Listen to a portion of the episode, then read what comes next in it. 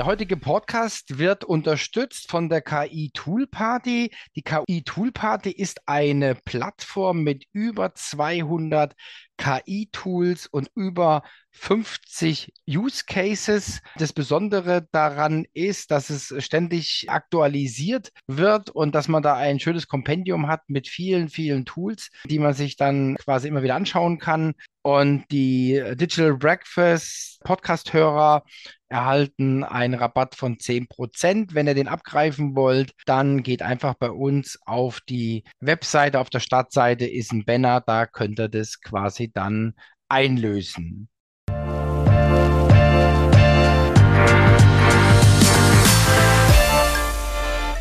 Ja, einen wunderschönen guten Tag, guten Morgen, guten Abend, gute Nacht, wann auch immer ihr den Podcast hört. Ich darf euch recht herzlich begrüßen zu einer weiteren Episode des Digital Breakfast Podcasts und heute mit Dr. Nicole Herrmann, einer Bestseller-Autorin und was sich dahinter verbirgt. Wenn es euch interessiert, bleibt dran.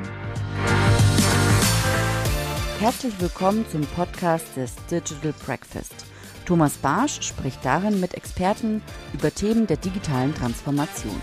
Er veranstaltet jeden Dienstag und Freitag das Digital Breakfast. Alle Informationen dazu findest du auf www.digitalbreakfast.de. Abonniere dort den Newsletter und außerdem abonniere diesen Podcast und bleibe auf dem Laufenden. Mein Name ist Valerie Wagner und ich wünsche dir viel Spaß beim Hören. Hallo Nicole. Ja, hallo Thomas. Ich danke dir schon mal herzlich für die Einladung.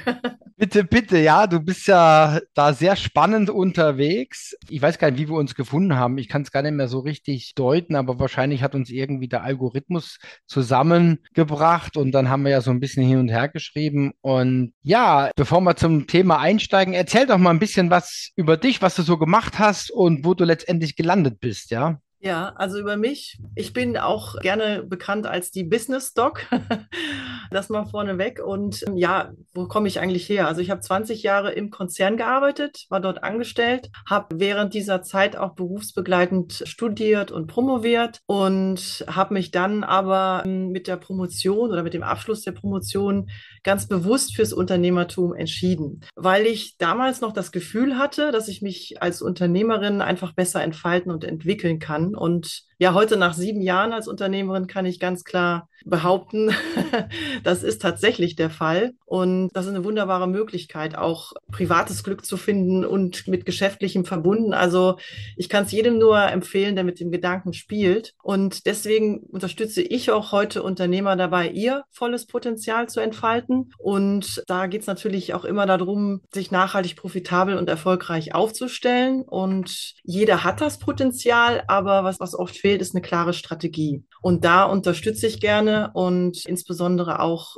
um sichtbar zu werden, als Experte sichtbar zu werden, weil es eine besondere oder eine wichtige Voraussetzung ist, um natürlich am Markt etabliert zu sein und Kunden zu gewinnen oder gewinnen zu können. Und eine tolle Strategie dabei ist ganz klar ein eigenes Expertenbuch. Ich kenne kein anderes Tool, mit dem man auf der einen Seite sein Marketing so wunderbar gestalten kann und persönlich und geschäftlich wachsen kann. Und das ist wahrscheinlich auch ein Grund, warum ich mittlerweile Mehrfachautorin bin. Äh, zuletzt, äh, also jetzt kommt auch im Oktober ein neues Buch raus, wo ich als Co-Autorin dabei sein durfte. Und es wird wahrscheinlich auch nicht das letzte gewesen sein.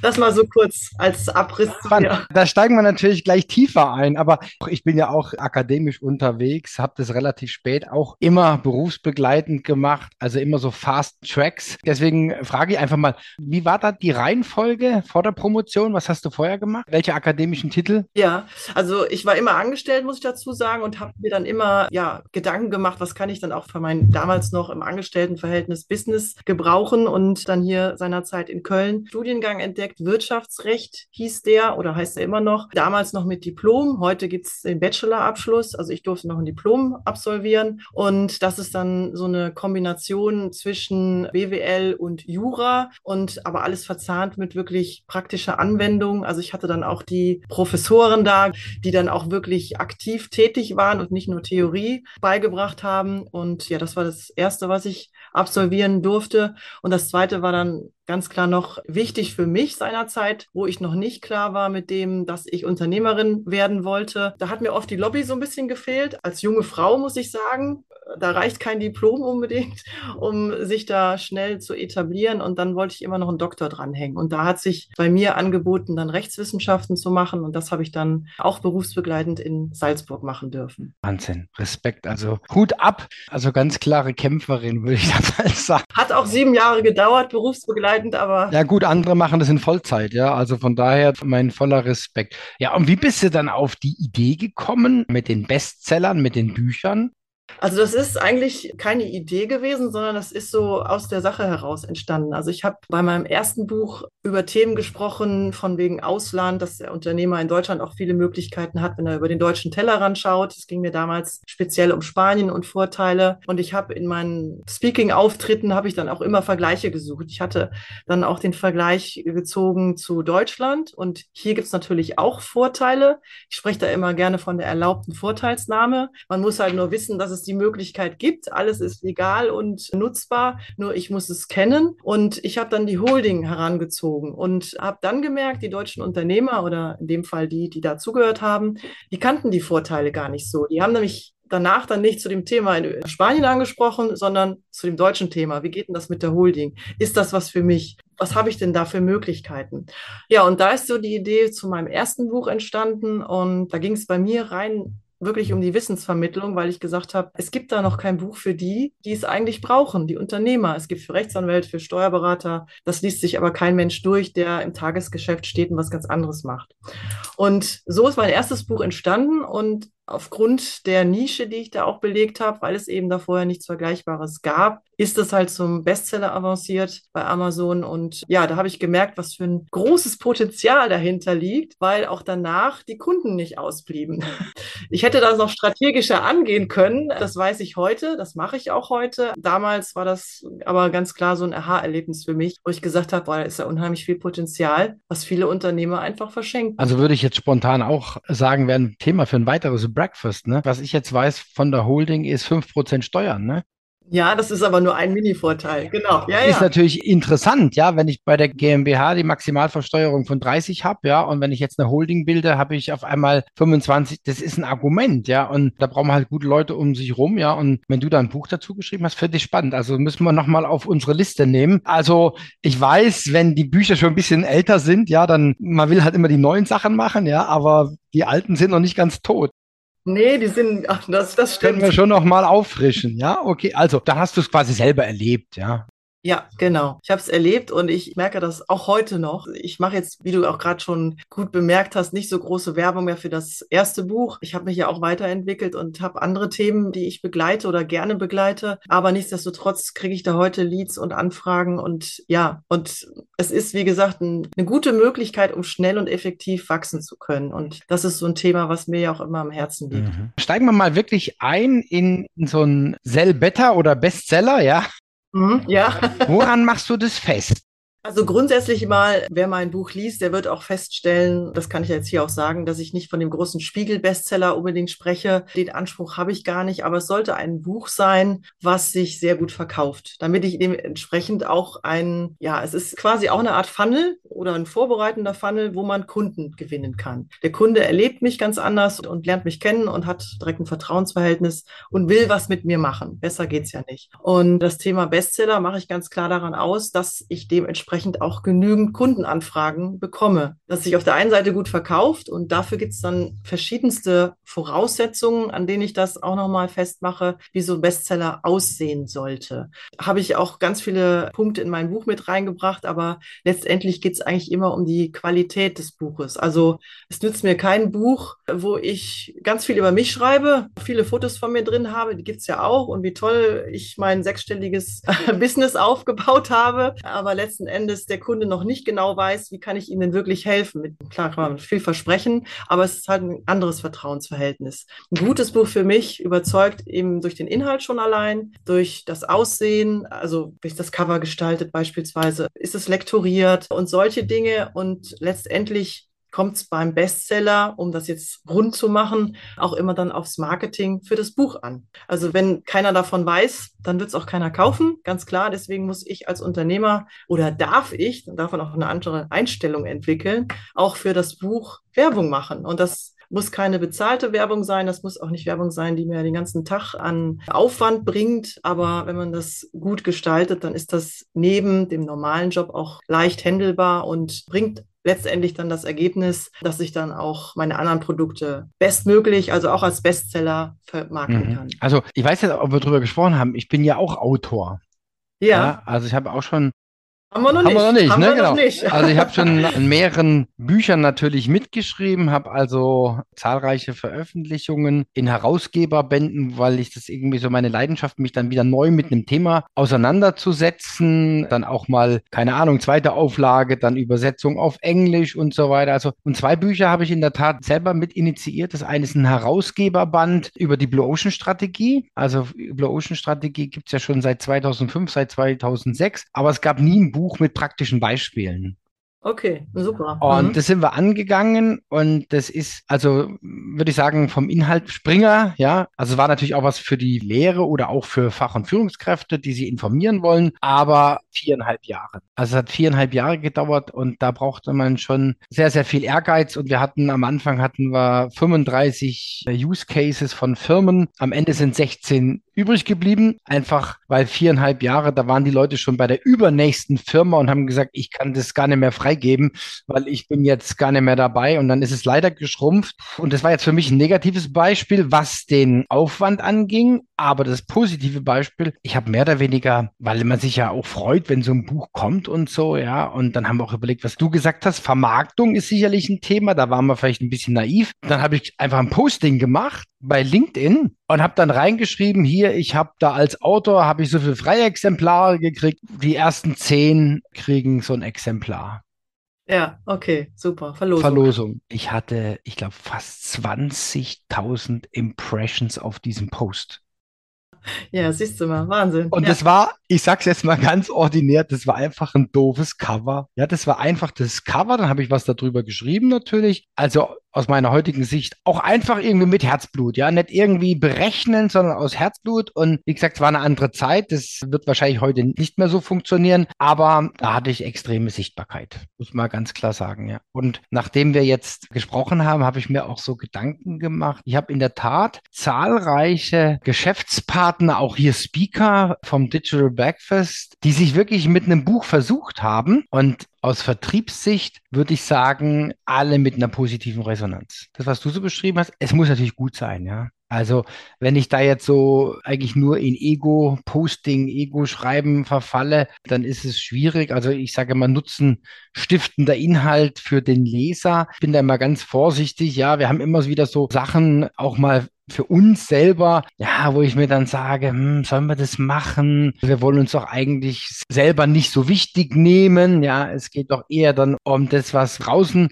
passiert, wobei ich jetzt dann die Rückmeldung gekriegt habe, nee, das interessiert uns auch. Ja, also wir, wir wollen auch mal so ein bisschen Infos, so vielleicht aus der Werkstatt und aus Internas und vielleicht ein paar Anekdoten. Also, und da habe ich dann einfach mal die, ich sag mal so schön, die Community befragt und haben die gesagt, nee, nee, es interessiert uns schon. Was war denn da so? Und so, ja, so, aber ich denke, das muss immer im Rahmen bleiben, ja. Ja, wie viele Bücher hast du insgesamt jetzt selber geschrieben? Das interessiert mich natürlich auch, vielleicht auch unsere Hörer. Ja, also insgesamt selber geschrieben habe ich drei. Und genau, wenn man jetzt noch optimistisch äh, das zählen würde, dann würde ich vielleicht auch noch meine Doktorarbeit und die Diplomarbeit dazu zählen. Das mache ich jetzt aber nicht. Und ich habe noch in zwei anderen Büchern mittlerweile mitgeschrieben und habe noch ganz viele auf der Agenda. Ich will noch mal ein bisschen danach stochern. Woran machst du denn Erfolg von so einem Buch fest?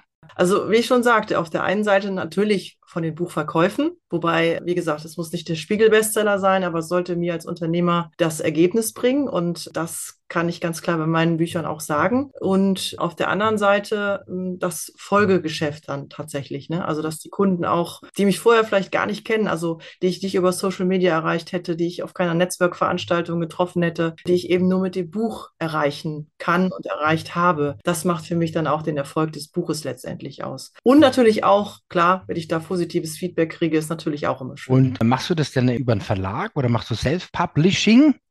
Das ist eine wichtige Frage, genau, weil ich bin ganz klar mittlerweile, muss ich sagen, Verfechter für Self-Publishing. Wobei, wenn ich jetzt mal die Möglichkeit hätte, über einen großen Verlag zu veröffentlichen, kann das durchaus auch sein. Aber ich halte nichts von der Einstellung, dass ich brauche unbedingt einen Verlag, weil auf der einen Seite wähle ich ja gerne einen Verlag, damit er mir auch zusätzliches Image bringt, ne, damit ich eine gewisse Reichweite dann auch automatisch bekomme. Das bekomme ich in aller Regel aber nur bei den Großen. Und bei den Großen, also die Namen brauche ich ja jetzt nicht nennen, die kennt man ja. Da ist es natürlich als Unternehmer recht schwierig, wenn ich da jetzt zufällig nicht jemanden kenne oder entsprechende Kontakte habe, da auch Fuß zu fassen. Also es gibt da auch Zahlen, die die gerne mal veröffentlichen oder wahrscheinlich nicht so gerne, aber sie haben sie mal veröffentlicht. Das sind weit über 90 Prozent, die da grundsätzlich mal abgelehnt werden. Und da wird auch nicht in jedes Exposé, was die dann erhalten, reingeguckt. Da ist dann einfach schon das Thema nicht ausschlaggebend für den Verlag oder nicht umsatzträchtig genug.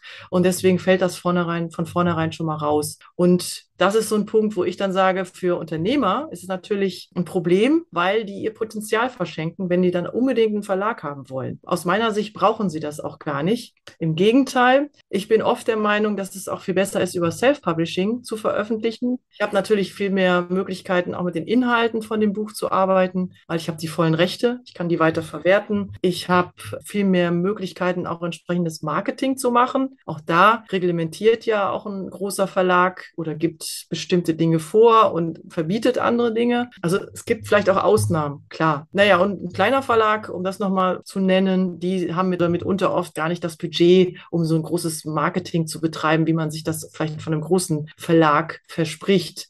Und dann bin ich als Autor ja sowieso wieder als Self-Publisher in der Pflicht und kann das dann auch selbst steuern. Ja, und deswegen sehe ich es als großen Vorteil sogar, mit Self-Publishing sich zu befassen. Und ist ja alles ja kein Hexenwerk, sage ich mal, wenn man weiß, wie es geht. Und dafür habe ich auch gerade jetzt mein neues Buch rausgebracht, Sell Better mit deinem Bestseller, um wirklich mal einen klaren Weg aufzuzeigen. Also da braucht jetzt auch keiner unbedingt mit mir zusammenarbeiten. Mit dem Buch würde ich behaupten, hat er einfach schon eine super Anleitung, wie er von der Idee zum fertigen Buch kommt und wie er das vermarkten kann. Super, okay. Ich muss gestehen, ich habe es auch gar nicht gelesen, muss ich mal machen. Vielleicht schickst du mir mal ein Exemplar, dann schreibe ich eine Rezession, ja. Also bis zum Digital Breakfast. Wir haben ja noch ein bisschen mehr vor. Ich habe es jetzt nicht gelesen, gebe ich zu, aber das kann man ja schnell ändern, ja. Hab mich auch nicht erwartet, alles gut. Ich habe ja noch ein bisschen Zeit, also dann sehr, sehr gerne. Also wie gesagt, ich habe mich ja auch schon mit dem Thema befasst. Ich finde immer wichtig, ISBN-Nummer, ja. Also das ist so mein Hauptpunkt, um dann auch bei Amazon und so weiter gelistet zu sein. Das geht ja dann nach meines Wissens fast automatisch, ja. Die Verlagsregister oder wie es auch immer heißen, werden ja dann irgendwie repliziert und dann bist du halt überall verfügbar, was natürlich auch immer ganz gut ist. Das wird mit den Verlagen, sage ich mal aus der Wissenschaft heraus, von der Hochschule habe ich da sehr, sehr gute Kontakte zum Springer. Ja, aber das ist natürlich eine andere Richtung. Ja, also das ist so eher Spielen über Bande also wenn ich da jetzt ein Buch veröffentliche, ja, dann habe ich eigentlich jetzt nicht sofort den Nutzen, sondern erst dann, wenn ein Student mich vielleicht zitiert hat und der fertig ist mit drei Jahren mit seinem Studium, dann erinnert er sich vielleicht und sagt, Mensch, da war doch einer, der hat über das und das geschrieben. Mal sehen, was der so macht, ja. Also das ist dann eher langfristig, wobei ich glaube, da ist es jetzt auch so, da ist ja alles im Wandel, ja, zumindest bei den wissenschaftlichen Büchern. Ich glaube, ich bräuchte ein Thema vorschlagen und dann wird es auch veröffentlicht. Ich kenne auch ein paar Professoren, die, die werden bekniet Need, Mensch, schreib doch mal ein Thema zu dem und dem, ja. Also da sehen wir ein Potenzial und dann macht man es ja, wobei das, wie gesagt, das, was du jetzt gesagt hast mit dem Self-Publishing, bin ich ein absoluter Fan davon, das auch so zu machen. Was mir dann zum Beispiel jetzt vorschwebt, ist dann auch möglicherweise eine gewisse Individualisierung, ja. Dass ich mehr Auflagen mache mit dem gleichen Inhalt und dass ich dann einen Sponsor zum Beispiel mit reinnehme und dann wird es quasi angepasst auf den Sponsor. Und wenn ich dann fünf Sponsoren habe, dann habe ich halt fünf Versionen. Kann ja dann, weil ich die Rechte habe, kann das ja alles parallel laufen, ja. Und denn beim Verlag habe ich dann schon immer viele, viele, viele Hürden. Ja, Genau, das, was du gerade auch angesprochen hast, auch gerade schon bei der Buchgestaltung selbst. Ne? Also da bist du nicht so frei. Du kannst in dein Buch natürlich theoretisch reinpacken, was du willst. Ne? Du solltest natürlich immer überlegen, ob das Sinn macht oder nicht. Aber auch was du jetzt gerade angesprochen hast, mit einem Sponsor mit reinbringen oder vielleicht auch Nebenprodukte. Vielleicht hast du noch eine andere Firma, für die du auch arbeitest oder hast mehrere Firmen, die zu dir gehören. Kannst du alles mit in diesem Buch auch präsentieren und dementsprechend dein Marketing-Tool Buch in dem Fall auch gestalten. Ne? Das völlig frei frei. Also die Freiheit hast du sonst in anderen Dingen ja auch als Unternehmer. Warum sollte ich die unbedingt für ein Buch abgeben? Ne? Also da muss ich mir schon gute Gründe überlegen. Da kann es da Sinn machen, durchaus, aber man sollte das halt immer gegenüberstellen. Noch eine Frage. Du hast ja gesagt, du beschreibst das in deinem Buch. Nur für mich jetzt, ich bin ja immer neugierig und ich hoffe, die Hörer auch. Wie viele Steps hast du da so, um, um zum eigenen Buch zu kommen? Muss man gerade überlegen, das sind, glaube ich, fünf Steps, die ich da habe. Genau, ich habe es hier gerade vor mir. Fängt eigentlich bei der Idee an oder wie man die Idee entdeckt. Dann geht es darüber, wie komme ich dann zum Buch, also wie schaffe ich dann den Inhalt. Ich kann ja selber schreiben, ich kann mir jemanden suchen, der das mit mir für mich schreibt. Gibt aber auch noch viele weitere andere Möglichkeiten. Dann geht es klar um die Buchgestaltung als solches. Dann geht es um die Veröffentlichung und letztendlich geht es dann um das Thema Vermarktung, was ganz, ganz wichtig ist, um das Buch, wie gesagt, dann zum Bestseller zu führen. Okay, sehr gut. Ja, da bin ich mal gespannt. Wir haben ja noch am 25.11. sehen wir dich ja dann auch live und in Farbe beim Digital Breakfast. Da wirst du ja sicherlich noch ein bisschen was präsentieren. Also ich freue mich wahnsinnig drauf. Ja, ich glaube, das ist ein sehr, sehr spannendes Thema und was ich jetzt gut finde, was ich mir so erhoffe, dass einfach die Angst genommen wird, so ein Buch zu machen. Ja, weil viele haben ja dann, oh, das ist so viel Aufwand und so. Klar ist es Aufwand, aber ich glaube, wenn man das gut organisiert und, und wenn man auch bereit ist, da Hilfe in Anspruch zu nehmen, dann kann man so ein Buch auch relativ schnell erstellen. Ich weiß jetzt, wir hatten den Philipp Deprieux von Change Rider. Ich weiß nicht, ob du den kennst. Ja, ja kenne ich. Mhm. Der hat ja das Buch Werde Weltmutführer. Und den hatten wir auch hier im Breakfast und der hat in vier Monaten haben die das Buch gemacht. Ja, das geht durchaus. Da ja. muss ich sagen, Respekt, das ist tough, aber es geht. Es geht, muss halt dementsprechend alles koordiniert werden. Absolut, ja. Also wir haben auch gerade eins am Start wieder, deswegen frage ich auch so. Wir sind jetzt schon bei, über die Idee hinaus. Also mein persönlicher Anspruch, ich hoffe, wir kriegen es hin, wäre, dass es eigentlich in vier Wochen fertig ist, ja. Also das wäre dann noch schneller. Also ich denke, den Inhalt haben wir, 90 Prozent haben wir, aber das Feintuning ist es ja dann. Ja, also mal sehen, ob wir das ehrgeizige Ziel hinkriegen. Ja, vielleicht haben wir noch zwei Wochen länger, aber mal gucken. Ja, da kann ich dann mal berichten am 25.11., wo wir stehen. Okay, da bin ich gespannt. Vielleicht kann ich euch dann noch ein, zwei oder zwei, drei Tipps geben, was ihr hättet besser machen Ja, ich, ich, ich, muss dich dann mal ein bisschen nötigen vorher. Wenn ich das Buch habe, dann gucke ich mal rein und aber das läuft dann alles so ein bisschen parallel, ja. Nicole, vielen, vielen herzlichen Dank. Ich freue mich wahnsinnig auf das Digital Breakfast mit dir und ich wünsche dir eine gute Zeit. Bis dahin bleib gesund und munter und ja, bring viele Bücher auf den Weg. Das werde ich machen. Ich danke dir herzlich für die Einladung und ich freue mich genauso auf den 25.11. Dann steigen wir richtig ein. Mach's gut. Super. Tschüss. Ja, du auch. Tschüss.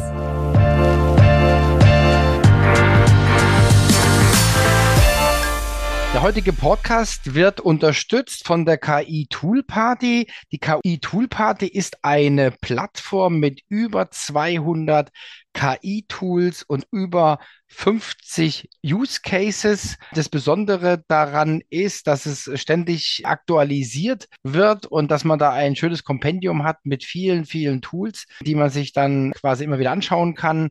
Und die Digital Breakfast Podcast-Hörer erhalten einen Rabatt von 10%. Wenn ihr den abgreifen wollt, dann geht einfach bei uns auf die Webseite. Auf der Startseite ist ein Banner, da könnt ihr das quasi dann einlösen.